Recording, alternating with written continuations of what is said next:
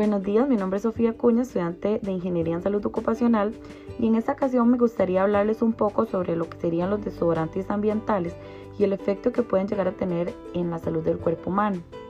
Bueno, si bien es cierto, sabemos que a lo largo del tiempo hemos procurado mantener nuestro hogar limpio y con buen olor. Ahora más sabiendo que, por ejemplo, con el tema de la pandemia hemos tenido la comodidad de estudiar y trabajar desde nuestro hogar. Es importante no solo mantenerlo limpio, sino además utilizar aromas agradables para sentirnos a gusto en él. Ok, usamos distintos métodos para perfumar, ya sean velas aromatizantes, dispensadores de aromas o bien puede ser los desodorantes ambientales. Pero nosotros nos preguntamos, ¿realmente son inofensivos estos desodorantes? A la fecha actual se conoce que estos realmente no son tan inofensivos como creemos o como parecen ya que por ejemplo un espacio cerrado, un cuarto, una oficina, estos pueden resultar muy dañinos para la salud humana. Hay estudios que han demostrado que en un lugar cerrado pueden ser un cóctel químico muy peligroso y hasta cancerígeno. Así lo señalan muchos estudios. Dicho tema es muy controversial y no es muy hablado eh, a voz pública.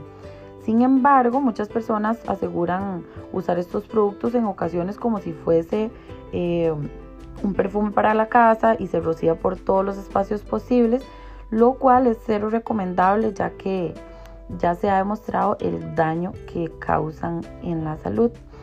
Eh, una experta mundial en el estudio de contaminantes, una profesora eh, de Australia, alega que los desodorantes ambientales o aromatizantes, incluso hasta los ecológicos o los orgánicos, pueden emitir químicos potencialmente peligrosos y también son fuente de contaminación primaria o secundaria, demostrándonos y al mismo tiempo respondiendo a la pregunta que planteamos al inicio de que muchas de estas fuentes de contaminación se asocian con problemas de salud como la migraña, el ataque de asma, dermatitis, diarreas, problemas para respirar, por ejemplo. Eh, todas estas enfermedades eh, las causan dichos desodorantes. Eh, los niveles de compuestos químicos perfumados están regulados en el interior de los recipientes, pero lo que hacemos luego con estos productos en el hogar ya depende de mucho de nosotros, ¿verdad?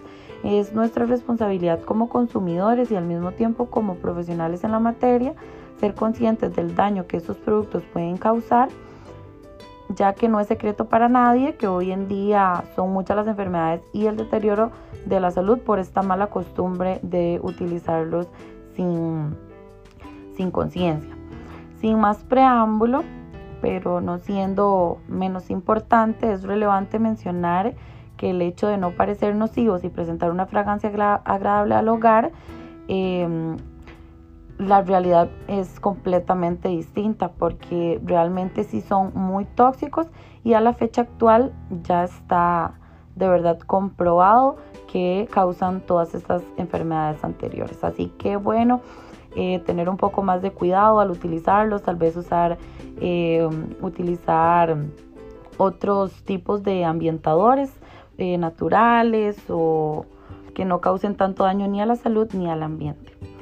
Eh, bueno, espero que eh, les sirva de mucho este podcast y que pasen un lindo día.